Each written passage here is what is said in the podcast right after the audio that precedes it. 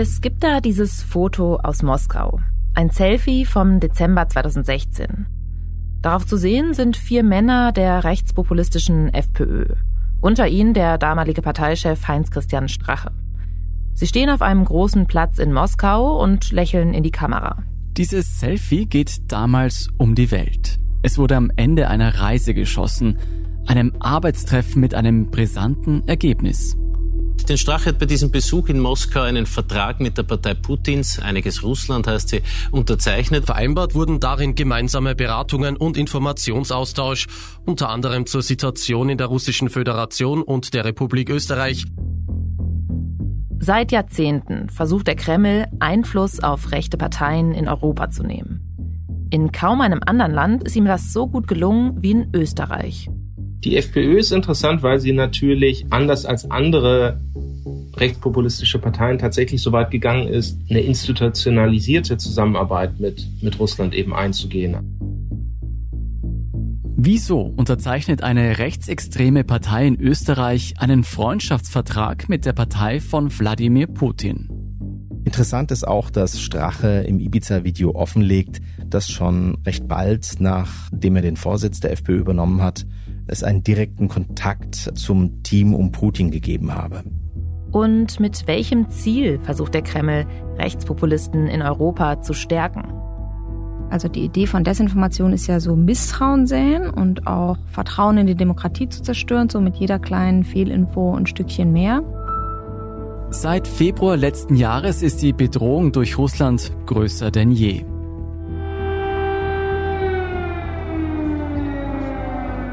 Sirenen in Kiew.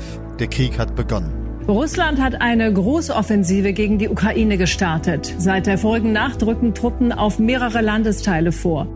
Wie hat der Überfall auf die Ukraine die Freundschaft zwischen der FPÖ und Russland verändert? Unter den anderen österreichischen Parlamentsparteien findet sich keine andere Kraft, die so wohlgesonnen nach wie vor ist dem Kreml gegenüber. Ich bin Lucia Heisterkamp vom Spiegel. Und ich bin Jolt Wilhelm vom Standard. In dieser Folge von Inside Austria beschäftigen wir uns mit dem verhängnisvollen Verhältnis zwischen Russland und der FPÖ. Wir wollen wissen, ob die Rechtspopulisten in Österreich zu Handlangern des Kreml geworden sind. Und wir fragen nach, ob Putins Einfluss in Europa wachsen wird. Sollten die Freiheitlichen nächstes Jahr die Nationalratswahlen in Österreich gewinnen.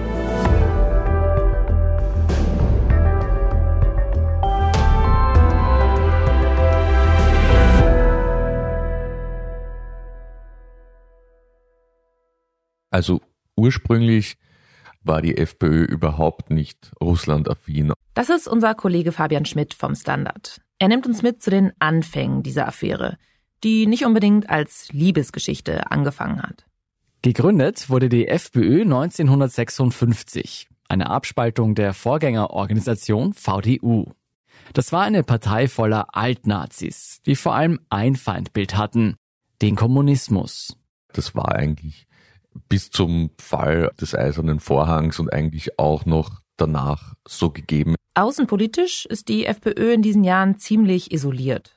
Damals in den 1990ern, Anfang der 2000er war es noch nicht so verbreitet in Europa, dass Rechtsaußenparteien sehr stimmenstark sind im Unterschied zur jetzigen Zeit. In Deutschland ist die AfD ja zum Beispiel erst 2013 entstanden. Die FPÖ sucht also nach anderen Partnern im Ausland, um Allianzen aufzubauen und findet zunächst zum Teil sehr fragwürdige Verbündete im arabischen Raum. I had the impression that uh, he is well educated. He knows a lot about uh, the history of his country and uh, the region, and uh, he's open to accept.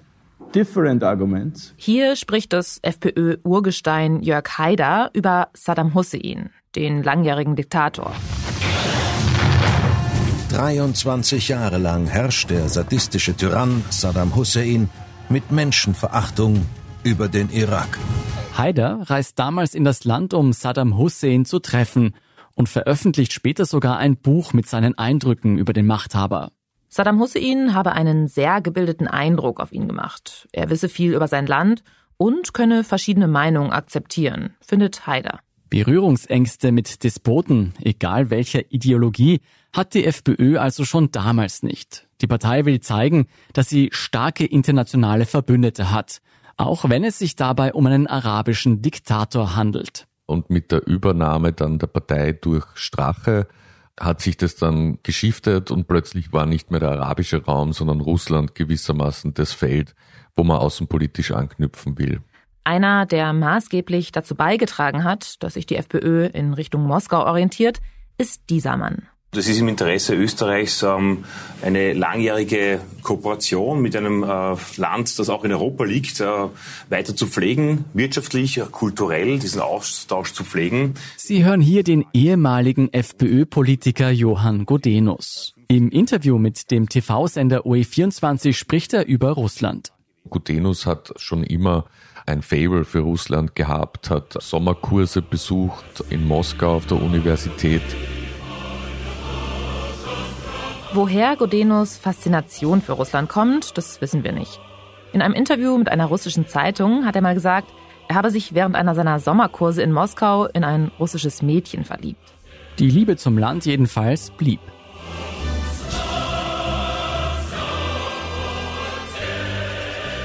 Gutenus hat auch geschäftliche Beziehungen nach Russland gehabt, eine Firma, die auch in Russland tätig war bis ca. 2010 und als sein engster Vertrauter Heinz-Christian Strache 2005 Parteichef der FPÖ wird, sorgt Godenus dafür, dass die Partei offizielle Verbindungen nach Moskau knüpft. Es fanden dann mehrere Reisen statt, hochrangige Delegationen besuchten zum Beispiel den damaligen Moskauer Bürgermeister, man war in Tschetschenien bei Kadyrov, man war in Belarus.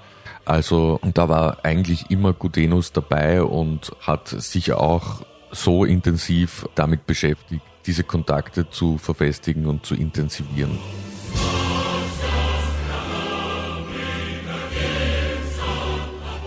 Egal ob Russland, Weißrussland oder Tschetschenien. Die FPÖ sucht die Nähe zu starken Männern, die für Gewalt stehen und letztlich auch für Gräueltaten.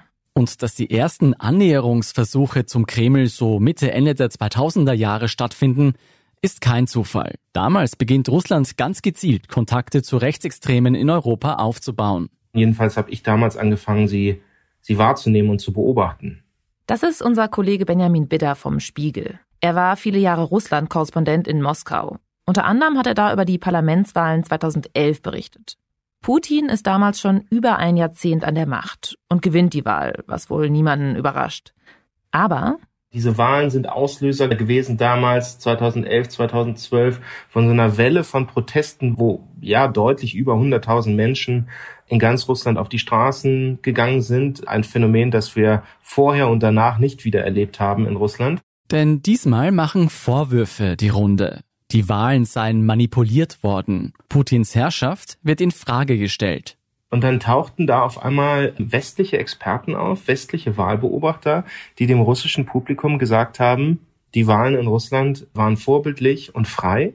Diese Experten sind keine Wissenschaftler oder Fachleute, sondern Personen wie Nick Griffin, der damalige Chef der rechtsextremen British National Party.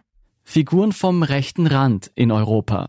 Wir haben Manuel Ochsenreiter, einen deutschen Rechtsextremen gehabt, der in russischen Fernsehen aufgetaucht ist. Wir haben Ken Jepsen, der dann auftaucht in russischen Medien als deutscher Politologe, als quasi neutraler Beobachter. Und wer ebenfalls zum neutralen Beobachter für den Kreml wird, ist Johann Godenus. 2014 reist er auf die ukrainische Halbinsel Krim.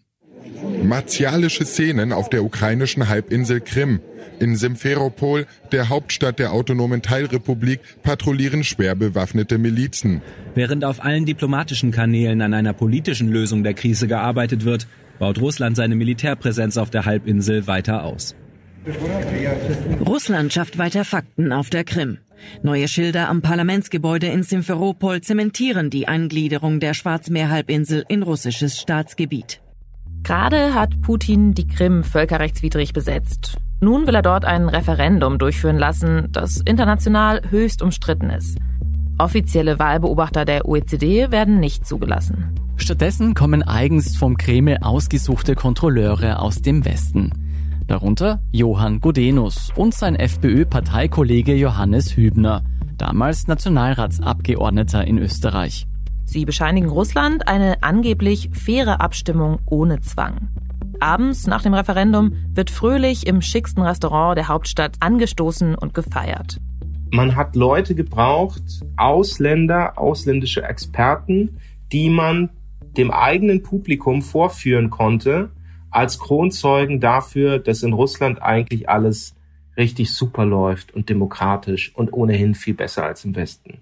Und die Rechtsaußenparteien wie die FPÖ können endlich zeigen, sie stehen international nicht alleine da, sondern an der Seite starker Verbündeter in der Welt. Eine Win-Win-Beziehung, die in den folgenden Jahren immer enger wird. Dann gibt's viele Reisen, zahlreiche Abgeordnete und Repräsentanten sind nach Moskau geflogen, werden dann teilweise hochrangig hier empfangen oder reisen zu Foren auf die Krim, wo sie dann eben russische Konferenzen aufwerten als ausländische Repräsentanten. Eine dieser Konferenzen ist das sogenannte Yalta International Economic Forum. Eine russische Wirtschaftskonferenz, die seit der Annexion der Krim jedes Jahr dort abgehalten wird. Jede Menge internationale Gäste sind eingeladen. Ein bisschen wie beim Wirtschaftsforum in Davos. Nur dass hier Politiker der AfD kommen oder Influencer wie der deutsche Verschwörungsideologe Ken Jebsen. Wir brauchen eine europäische Öko-Welt und die können wir schaffen, wenn wir die Krim zu einem grünen Silicon Valley machen können. Wenn Ken Jebsen auf der Konferenz davon spricht, dass die Krim zu einem grünen Silicon Valley werden soll, dann zeigt das, worum es eigentlich geht. Russische Propaganda, um Investitionen auf der annektierten Halbinsel anzukurbeln. Wer teilnimmt, wird in einem Luxushotel am Schwarzen Meer untergebracht. Auf dem Programm stehen neben den Paneldiskussionen auch eine Segelregatta oder edle Weinverkostungen. Rechtsextreme aus ganz Europa reisen für das Forum auf die Krim, lassen sich in imposanten Konferenzräumen ablichten. Da waren immer wieder FPÖ-Vertreter dort, zum Beispiel Detlef Wimmer, der politisch in Linz aktiv war, genauso wie Axel Kassecker, der Nationalratsabgeordneter war. Wer die teuren Konferenzbesuche auf der Krim finanziert, lässt sich zwar nicht eindeutig belegen. Vieles deutet aber darauf hin, dass Flugtickets und Hotelübernachtungen von Russland bezahlt werden. Und die Investitionen scheinen sich für den Kreml zu lohnen.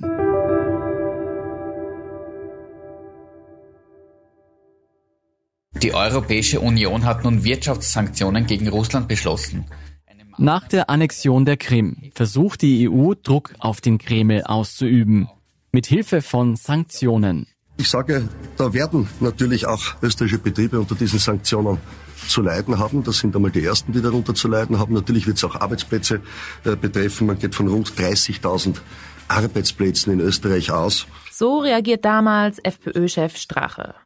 Und diese Linie setzt sich über die Jahre weiter fort. Die FPÖ hat sehr Stimmung gemacht gegen Sanktionen. Fast wie ein Mantra wiederholen Leute wie Godenus nach jedem Besuch in Moskau oder auf der Krim, wie sehr die Wirtschaftssanktionen angeblich Österreich schaden. Es liegt an uns, auch an der Europäischen Union, vernünftig zu handeln und einen Schritt auf Russland zuzugehen. Und der erste und wichtigste Schritt wird sein, die Sanktionen gegen Russland aufzuheben.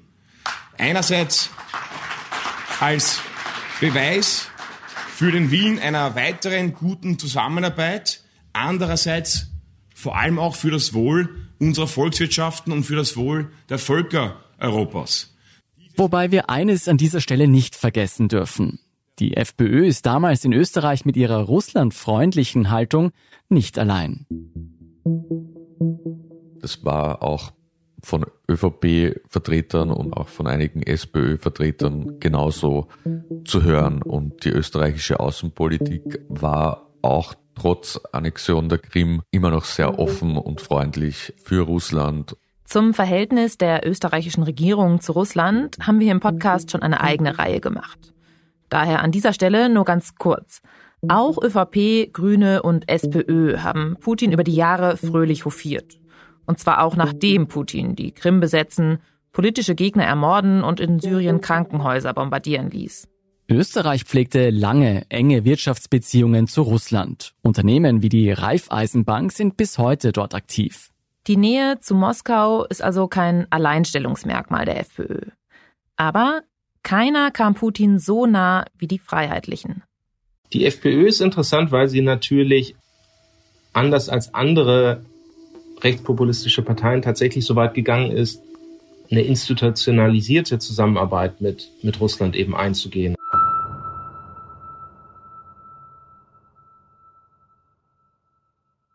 Im Dezember 2016 reist eine FPÖ-Delegation nach Moskau.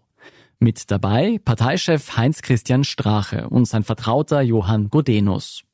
Außerdem Norbert Hofer, der für die FPÖ als Bundespräsident kandidierte, sowie der heutige Chef der Wiener FPÖ, Harald Wilimski.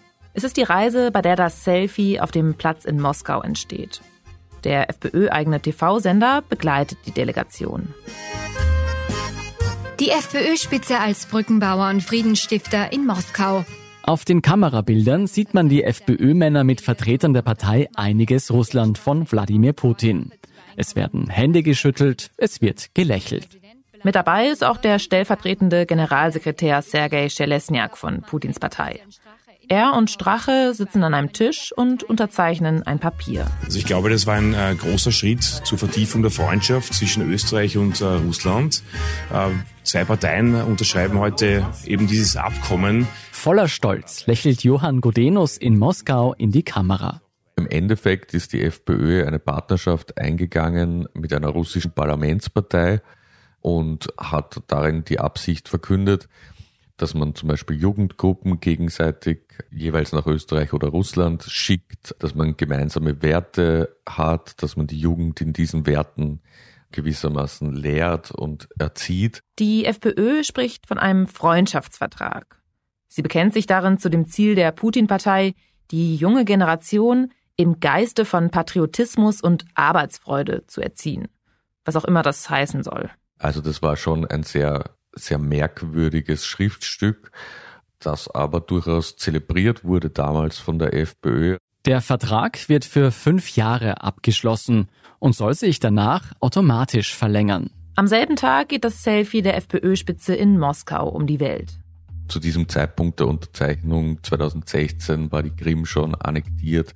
Also da hat man schon gesehen, wie Putin sich Russland vorstellt. Da war schon sehr viel umgesetzt von diesem autoritären Umbau des russischen Staates. Und es ist einfach bemerkenswert zu kooperieren und zu sagen, man hat gemeinsame Werte mit jemandem, der Oppositionelle verfolgt, wo JournalistInnen ermordet werden und Oppositionelle, ohne dass es irgendwie ernsthafte Untersuchungen oder Konsequenzen gibt danach.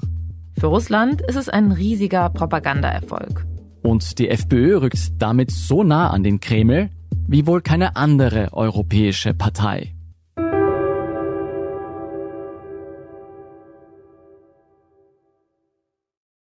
Vielleicht halten wir an dieser Stelle nochmal kurz inne. Denn es ist doch eigentlich ziemlich abstrus. Putin, ein ehemaliger KGB-Offizier, schließt offiziell Freundschaft mit Strache, einem Rechtsextrem mit Neonazi-Vergangenheit. Um das zu verstehen, müssen wir nochmal auf die Ziele schauen, die der Kreml mit der Annäherung an europäische Rechtspopulisten verfolgt. Über eins dieser Ziele haben wir schon gesprochen. Putins Partei will die eigene Politik vor der eigenen Bevölkerung legitimieren.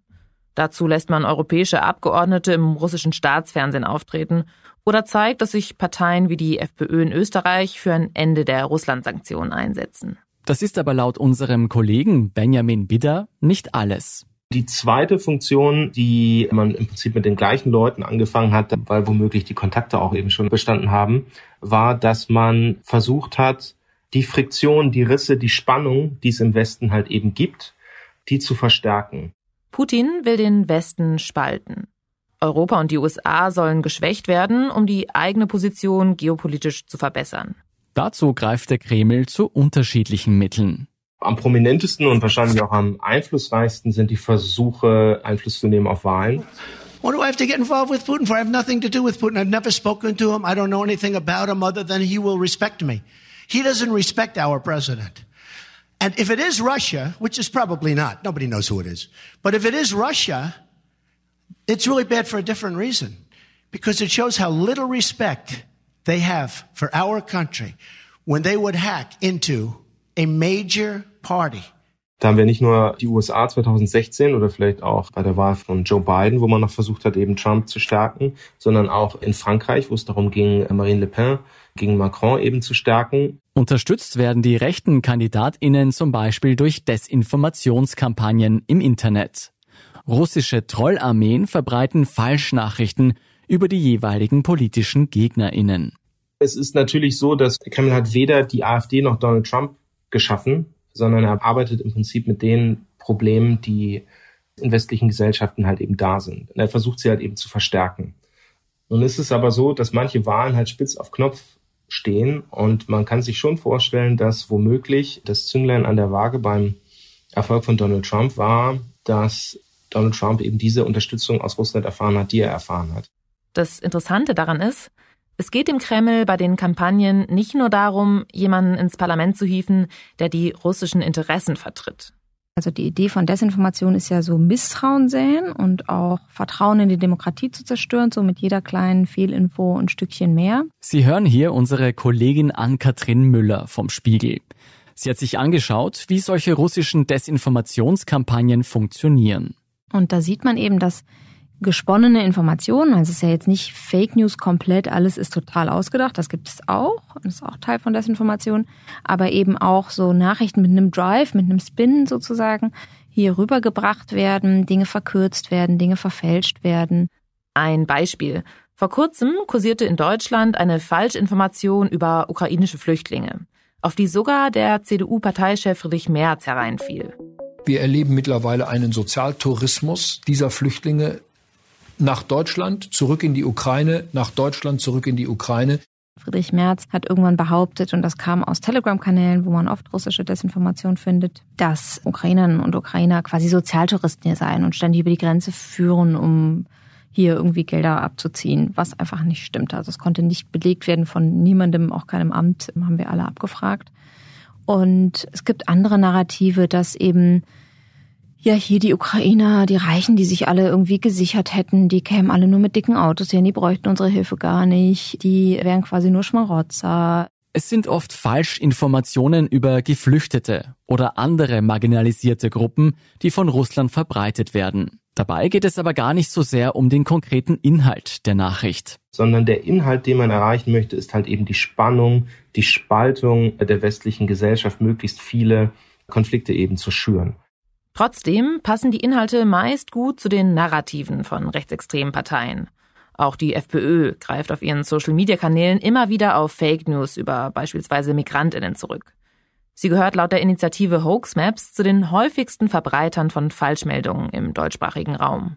Wenn man sich überlegt, in welchen Punkten ähneln sich der russische Nationalismus und Rechtsaußenbewegungen in Europa, dann ist es eben das sogenannte traditionelle Familienbild, das gestärkt werden soll, die Ablehnung bis Hetze von LGBTIQ. Ebenso sind beide gewissermaßen etwas martialisch, wollen eben Kraft, Militär. Und ich würde auch sagen, beide haben einen relativ laschen Umgang mit Korruptionsregeln. Diese gemeinsamen Überzeugungen sind aber laut unseren Kollegen letztlich gar nicht so entscheidend. Bei der Erreichung des Ziels, die Kräfte des politischen Zentrums in Europa zu schwächen, würde ich sagen, geht der Kreml sehr pragmatisch vor. Und es ist nicht zwangsläufig wichtig, dass man einen ideologischen Kanon halt eben erfüllt, sondern gut ist, was die Feinde Russlands sozusagen eben schwächt. Deshalb kooperiert Russland auch mit unterschiedlichen Kräften am Rande des politischen Spektrums in Europa. Und die müssen nicht zwangsläufig rechts sein. Also beispielsweise gibt es eben auch gute Kontakte zur Linkspartei in Deutschland. Es gab diesen linken Premierminister Tsipras in Griechenland. 2015 ist er gewählt worden, mit dem Russland sehr intensiv geflirtet hat. Es gab die Fünf-Sterne-Bewegung, das gibt es immer noch in Italien, die auch sehr gute Beziehungen zum Kreml eben unterhalten hat. In Österreich haben etwa auch die Sozialdemokraten lange ein gutes Verhältnis zu Russland gepflegt. Und sie tun sich bis heute schwer, beim russischen Angriffskrieg eindeutig Stellung für die Ukraine zu beziehen. Und dennoch scheinen die Verbindungen des Kreml zu Rechtsextremen besonders eng zu sein. Das zeigt eine Partei besser als alle anderen, die FPÖ. Also ich glaube, ein Trugschluss, dem die Öffentlichkeit im Westen immer mal wieder aufsitzt, ist, dass man denkt, dass Putins Ziel ist die Sowjetunion wieder zu errichten. Also das kommunistische Imperium sozusagen. Unser Kollege Benjamin Bidder sagt, was Putin mit der Spaltung Europas und der USA erreichen will, hat nicht viel mit der Nostalgie eines Ex-KGB-Agenten zu tun. Putin will zurück zu einem älteren Imperium. Der hat sich so eine Patchwork-Ideologie zusammengelesen und die ist stark geprägt von Denkern, die nach der russischen Revolution ins Exil gehen mussten. Und manche von denen werden als protofaschistisch oder auch als faschistisch halt eben bezeichnet, so als Vorläufer des faschistischen Gedankentums. Das hält Putin allerdings nicht davon ab, den Sieg über den Faschismus 1945 mit großem Pomp zu feiern. Hurra!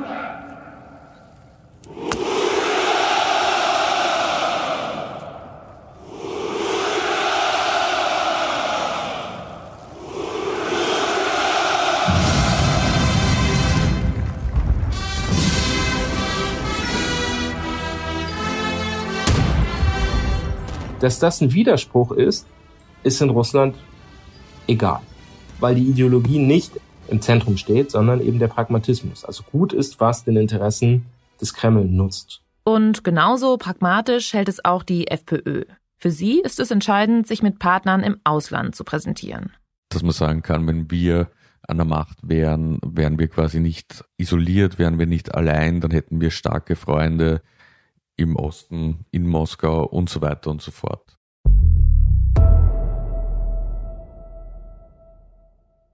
Von diesem Verhältnis zwischen Russland und Europas Rechtsextremen profitieren also beide Seiten.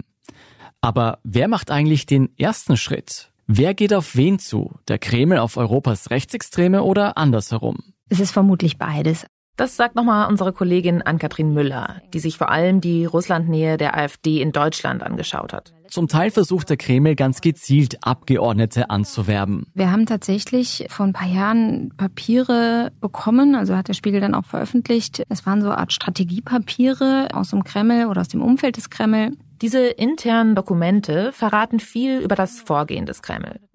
Demnach versuchte Russland vor der Bundestagswahl in Deutschland 2017 einen AfD-Politiker ins Parlament zu hieven. Einen jungen Abgeordneten namens Markus Frohnmeier. Den man schon quasi am Anwerben sei und der dann ein unter absoluter Kontrolle stehender Abgeordneter im Bundestag sei. Für solche einflussreichen Abgeordneten und Persönlichkeiten im Westen unter Putins Kontrolle gibt es einen einprägsamen Fachbegriff. Ein nützlicher Idiot. Und damals taucht noch ein zweites Papier aus Russland auf.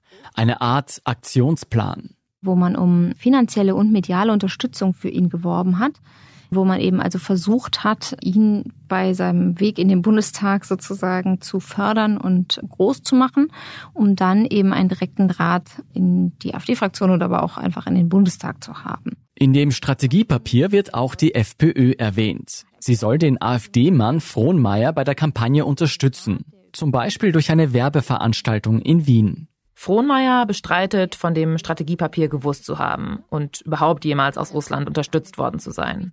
Er zog aber tatsächlich 2017 in den Bundestag ein.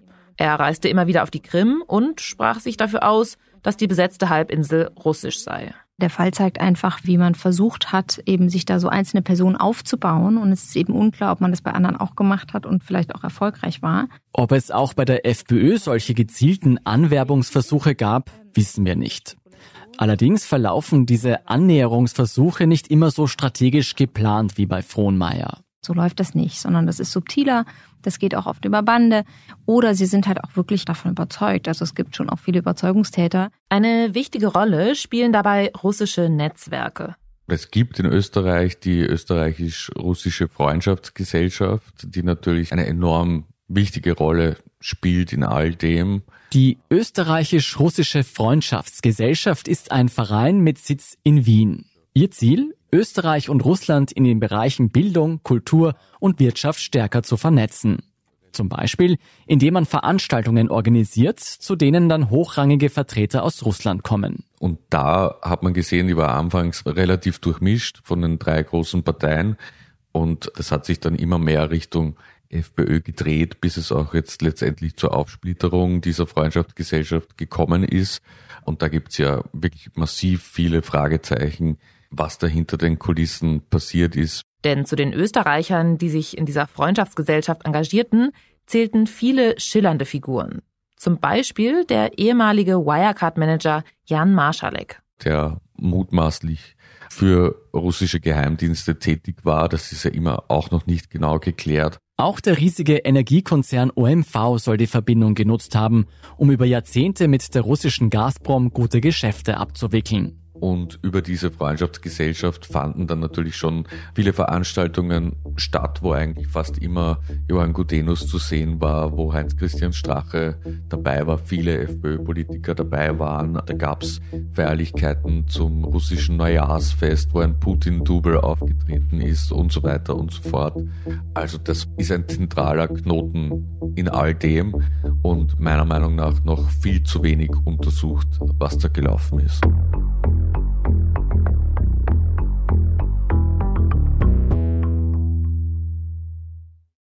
Was genau bei diesen Treffen und Veranstaltungen besprochen und verabredet wurde, lässt sich gewiss nur mutmaßen. Aber über all dem schwebt noch eine weitere große Frage, nämlich ob Geld vom Kreml an rechtsextreme Parteien fließt. Das ist ja immer das Schwierige, wenn versucht wird, eben versteckt Parteien zu beeinflussen, dass man es eben über Umwege macht. Trotzdem gibt es immer wieder Hinweise auf Geldflüsse aus Russland, sowohl bei der AfD in Deutschland als auch bei der FPÖ in Österreich. Es gab Leaks, die nahelegen, dass FPÖ-Politiker zum Beispiel für Anträge im Nationalrat bezahlt wurden. Allerdings war es uns nicht möglich, irgendwie die Authentizität zu bestätigen. Es wurde von der FPÖ auch heftig bestritten. Unser Kollege Fabian Schmidt spricht hier von einer Recherche des österreichischen Magazins Profil. Im Jahr 2016 hat die FPÖ einen Antrag in den Nationalrat eingebracht, in dem sie fordert, die Sanktionen gegen Russland aufzuheben. Laut der Profilrecherchen könnte die FPÖ für diesen Antrag 20.000 Euro aus Russland erhalten haben. Darauf lassen die gehackten E-Mails eines russischen PR-Agenten schließen. Die FPÖ streitet wie gesagt alles ab. Der Antrag im Parlament wurde ohnehin abgelehnt. Und wir können nicht mit Sicherheit nachweisen, dass das Geld tatsächlich geflossen ist. Was wir allerdings mit Sicherheit wissen, wie hoch die Bereitschaft der FPÖ war, Geld aus Russland anzunehmen. Ich spekuliere also in der rechten Idealist. Die wollen Dieses schwer zu verstehende Gemurmel, das 2017 heimlich aufgenommen wurde, kennt heute wahrscheinlich fast jeder in Österreich. Johann Gudenus und Heinz-Christian Strache sitzen in einer Finca auf Ibiza und verhandeln mit einer vermeintlich russischen Frau. Eine angebliche Oligarchennichte, die Geld in Österreich investieren will. Viel Geld aus dubiosen Quellen. Wir haben hier im Podcast schon öfter über das Ibiza-Video gesprochen. Diese Aufnahmen verraten aber nicht nur viel über Straches Macht- und Korruptionsfantasien. Er sagt nämlich im Ibiza-Video so einiges über Russland, über Putin, über sich selbst auch und sein Verhältnis zu Russland. Das ist unser Kollege Oliver Dasgupta, Autor beim Standard und beim Spiegel. Er gehört zu den Journalisten, die das Ibiza-Video damals vor der Veröffentlichung ausgewertet haben.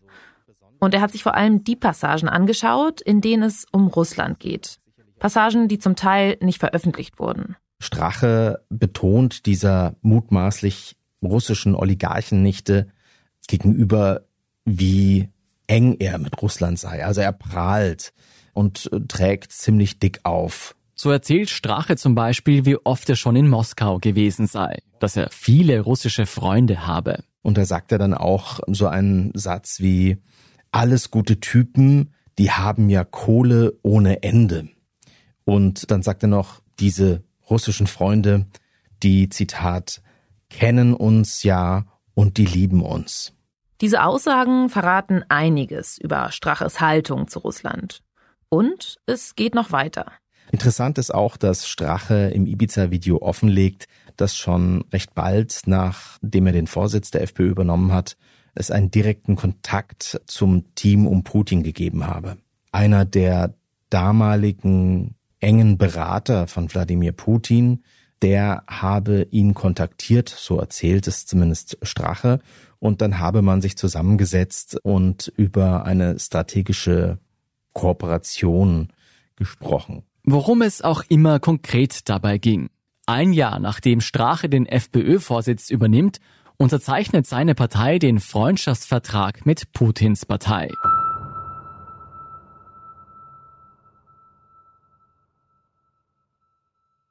Wenige Monate nachdem Strache der vermeintlichen russischen Oligarchin Staatsaufträge und Deals verspricht, landet die FPÖ in der Regierung. Strache wird Vizekanzler und setzt sich weiter für ein Ende der Russland-Sanktionen ein, so wie hier nach einem Besuch in Moskau. Ich sage, wir brauchen ein Miteinander statt einem Gegeneinander. Und es wäre wirklich wundervoll, wenn es gelingen könnte, dass vielleicht der amerikanische Präsident Trump und der russische Präsident Putin vielleicht äh, demnächst in Wien auch wirklich ein Zusammentreffen möglich machen können und vielleicht auch eine nachhaltige Lösung gefunden werden kann im Bereich der Ostukraine gemeinsam mit Russland, mit der Europäischen Union, mit den Vereinigten Staaten diese Sanktionen endlich zu überwinden und auch friedenstiftend uns einzubringen. Herbert Kickel, der heutige FPÖ-Chef, wird Innenminister und damit auch zuständig für Österreichs Verfassungsschutz. Der wird damals gleich von mehreren Skandalen erschüttert. Und einige Fäden davon führen wieder nach Moskau. Denn Mitarbeiter im Geheimdienst sollen mutmaßlich sensible Daten an Russland weitergegeben haben. Wenn Sie sich für die Einzelheiten interessieren, wir haben dazu auch eine eigene Podcast-Folge gemacht. Die mutmaßlichen Spione sollen der FPÖ nahegestanden und auch Geheiminformationen an die Freiheitliche Partei weitergegeben haben. Eine ziemlich verworrene Affäre, in der bis heute ermittelt wird. Was an dieser Stelle wichtig ist, die Spionagevorwürfe fallen in eine Zeit, in der noch nicht die FPÖ den Verfassungsschutz führte, sondern die ÖVP. Doch statt sich für eine Aufklärung einzusetzen, produziert der FPÖ-Innenminister Herbert Kickel gleich den nächsten Skandal. Er lässt Hausdurchsuchungen im Verfassungsschutz anordnen und versucht offenbar, die gesamte Behörde nach Vorstellungen der FPÖ umzubauen. Das Verhältnis der Partei zum Kreml wird durch die Spionagevorwürfe in keinster Weise erschüttert. Im Gegenteil. Im Sommer 2018 kommt es sogar zu einem Zusammentreffen mit Putin höchstpersönlich.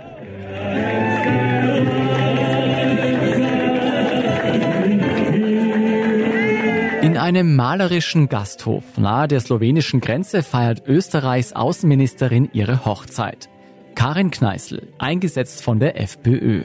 Eingeladen ist auch Österreichs Regierungsspitze, inklusive Vizekanzler Strache und Bundeskanzler Sebastian Kurz. Und dann taucht plötzlich mit einer Wagenkolonne der Ehrengast aus dem Ausland auf. Wladimir Putin steigt aus dem Auto, läuft mit einem Strauß Blumen auf die Außenministerin zu und umarmt sie mit Küsschen auf die Wange. Das ist so eine Ehre. Vielen Dank. Sie sind großartig. Danke, danke, vielen Dank. Putin hat zehn Donkosaken mitgebracht. Sie spielen Lieder für das Brautpaar. Und dann tanzt Österreichs Außenministerin eine Runde Walzer mit dem russischen Diktator.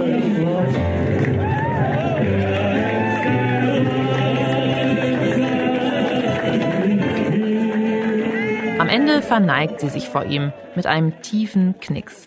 Es sind Bilder, die um die Welt gehen. Das war ja damals in einer Zeit, wo kurz zuvor russische Agenten im britischen Salisbury versucht haben, den Ex-Agenten Überläufer Sergei Skripal zu töten, wo Unbeteiligte schwer verletzt wurden, wo potenziell hunderte Menschen sterben hätten können in Großbritannien durch eine russische Geheimdienstoperation.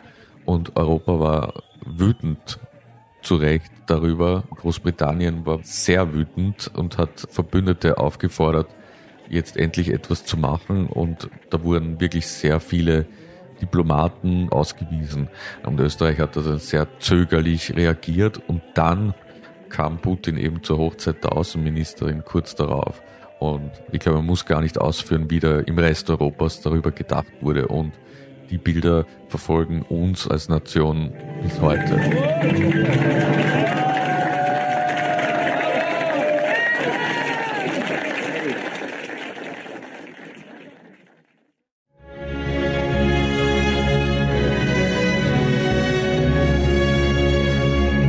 Heute im Studio Karen Mioska. Guten Abend.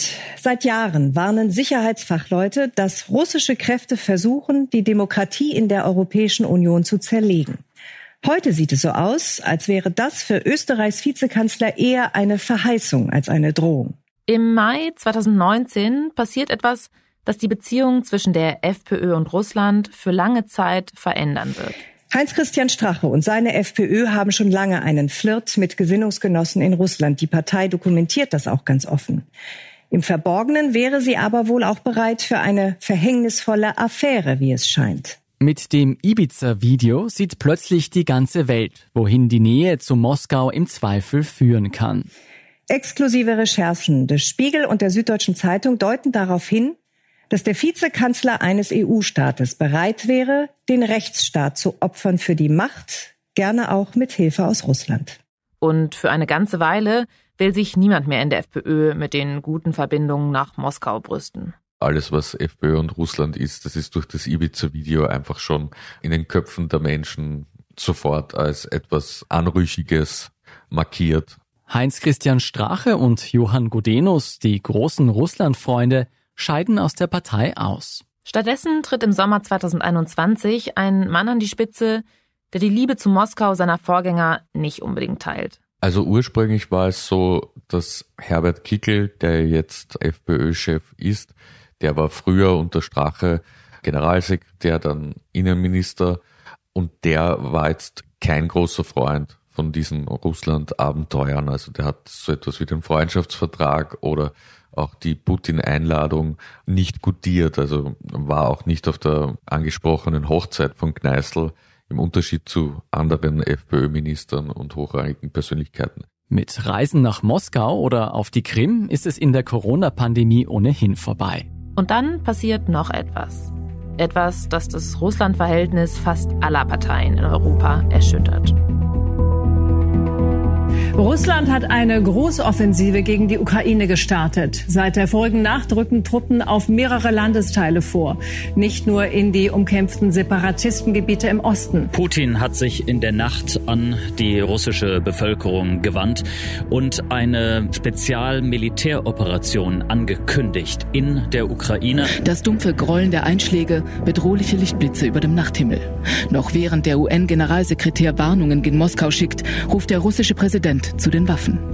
Der Einfluss Russlands ist letzten Februar deutlich gesunken. Unsere Kollegin Ann-Kathrin Müller sagt, der russische Angriff auf die ganze Ukraine war eine Zäsur, sogar für die meisten Rechtspopulisten. Aber offensichtlich gibt es immer noch genug, die wirtschaftliche Beziehungen oder auch politische Beziehungen erhalten wollen. Parteien wie die AfD oder die FPÖ fahren jetzt eine Doppelstrategie. Sich offen hinter Putin und seinen Angriffskrieg stellen, das tut eigentlich niemand mehr. Also es ist wirklich sehr, sehr schwer geworden, wenn man politisch ernst genommen werden will, pro-russisch eben zu argumentieren in der öffentlich wahrnehmbaren Politik. Stattdessen nehmen die einstigen Russland-Freunde am rechten und übrigens auch am linken Rand gerne eine vermeintlich neutrale Haltung ein. Also erst diese Woche hat Herbert Kickl in einem Interview gesagt, zu einem Konflikt gehören immer zwei.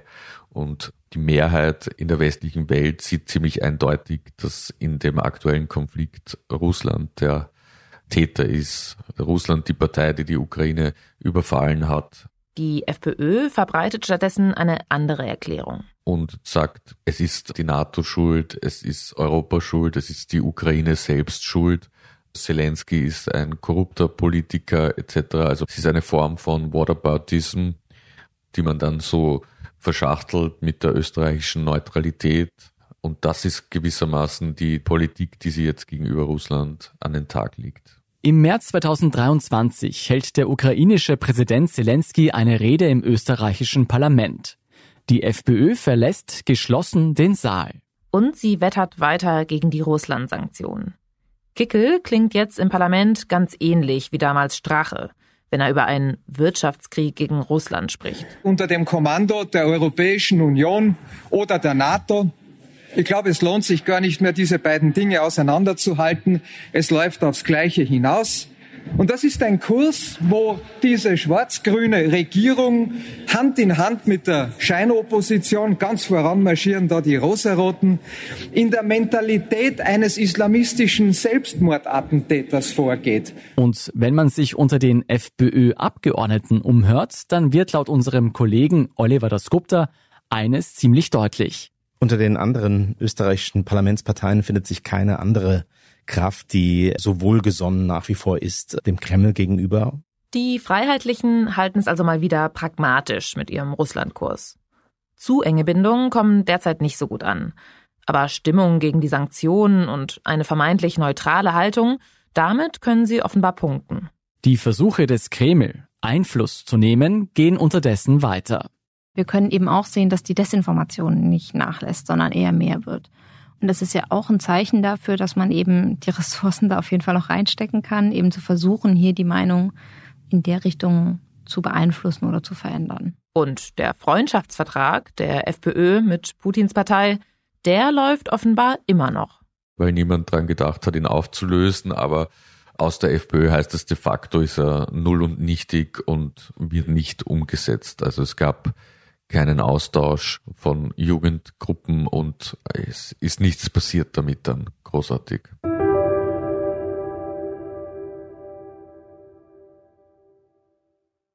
Im Herbst 2024 finden in Österreich die nächsten Nationalratswahlen statt.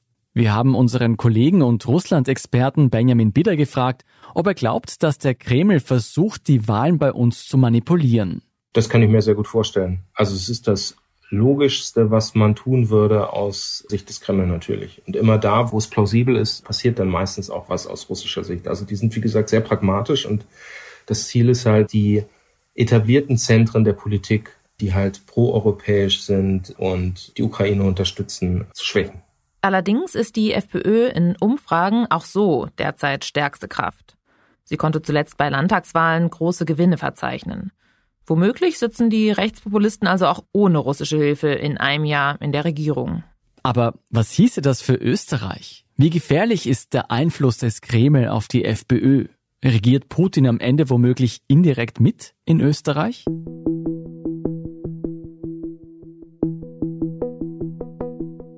Schauen wir mal auf andere Putin-Freunde in Europa, die es in die Regierung geschafft haben. Dann zeigt sich etwas, das doch irgendwie überraschend ist dass kaum jemand von den Politikern, politischen Führern, die über ein Jahrzehnt enge Kontakte gehabt haben mit dem Kreml und mit Russland, dass keiner von denen wirklich eine prorussische Politik verfolgt. Unser Kollege meint hier zum Beispiel Giorgia Meloni, die italienische Ministerpräsidentin von der extremen Rechten. Frau Meloni ist ja auch nicht ausgeschert aus der westlichen Allianz zur Unterstützung der Ukraine. Ja? Das haben sich in Russland sicherlich auch viele Leute anders erwartet bei Matteo Salvini, der ist seit 2018 schon in der italienischen Regierung und man hat ihn seitdem aber auch nicht wieder im Putin-Shirt auf dem Roten Platz stehen gesehen. Also ich denke, da sieht man, dass es wahrscheinlich nicht falsch ist, wenn man sagt, westliche Rechtsextreme sehen vor allen Dingen dann einen Verbündeten im Kreml, solange sie in der Opposition sind. Denn was wir gelernt haben, die Freundschaft der Rechtsextremen zum Kreml basiert vor allem auf pragmatischen Eigeninteressen. Und die ändern sich, wenn eine Partei plötzlich Regierungsverantwortung trägt. Und Benjamin Bieder sagt noch etwas. Wenn wir auf Europa schauen, denke ich, dann muss man sagen, dass andere Connections wahrscheinlich Europa mehr geschadet haben und Russland mehr genutzt haben als diese Rechtsauslegerverbindung. Also beispielsweise glaube ich, dass Gerhard Schröder und die SPD-Russland-Connection letztlich viel einflussreicher gewesen sind, als es diese rechten Bünde jemals gewesen sind. Und das gilt definitiv auch für Österreich, sagt unser Kollege Fabian Schmidt.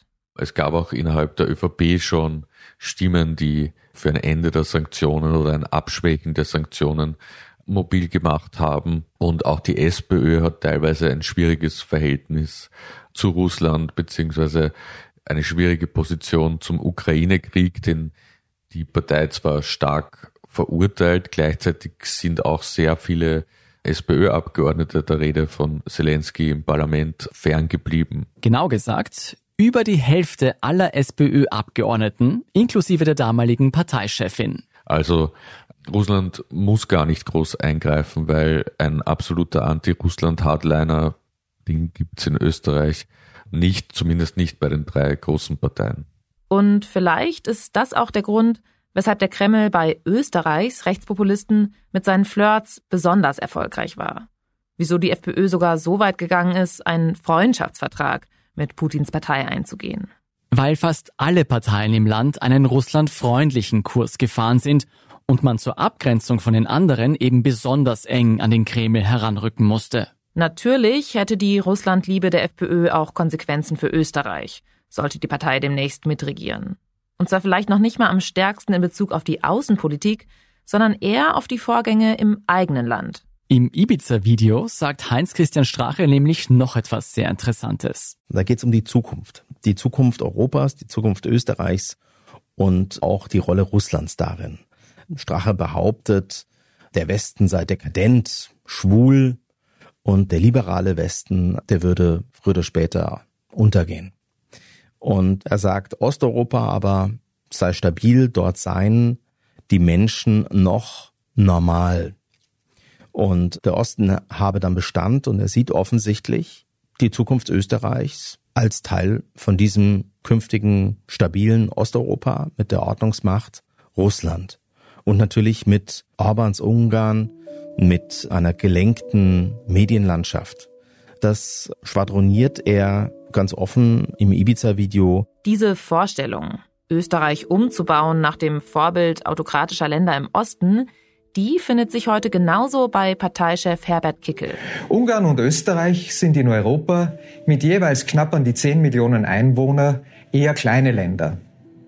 Umso wichtiger ist es daher, gegenüber den Großen unsere Interessen zu verteidigen, die Interessen unserer Bürger und unsere nationale Souveränität. Genau das tut Ungarn und Viktor Orban und ist damit ein Vorbild für viele in Europa, für viele Bürger und für die Politiker, denen die Anliegen ihrer Bürger noch etwas bedeuten. Und das muss man sich dann mal wirklich auf der Zunge zergehen lassen. Ein Bündnis aus Ungarn, Russland und einem FPÖ-regierten Österreich als Block gegen den liberalen Westen.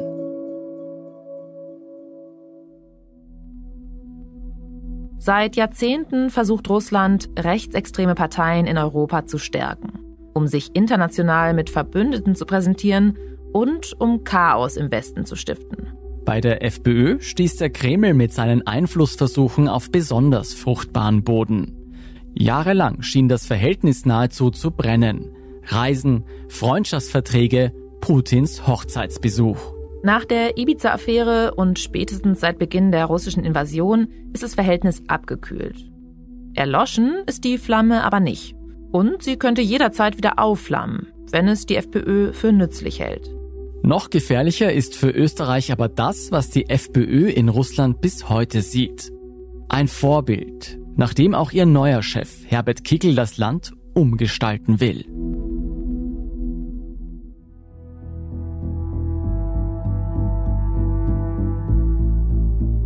Inside Austria hören Sie auf allen gängigen Podcast-Plattformen, auf der Standard.at und auf spiegel.de. Wir verabschieden uns für drei Wochen in die Sommerpause.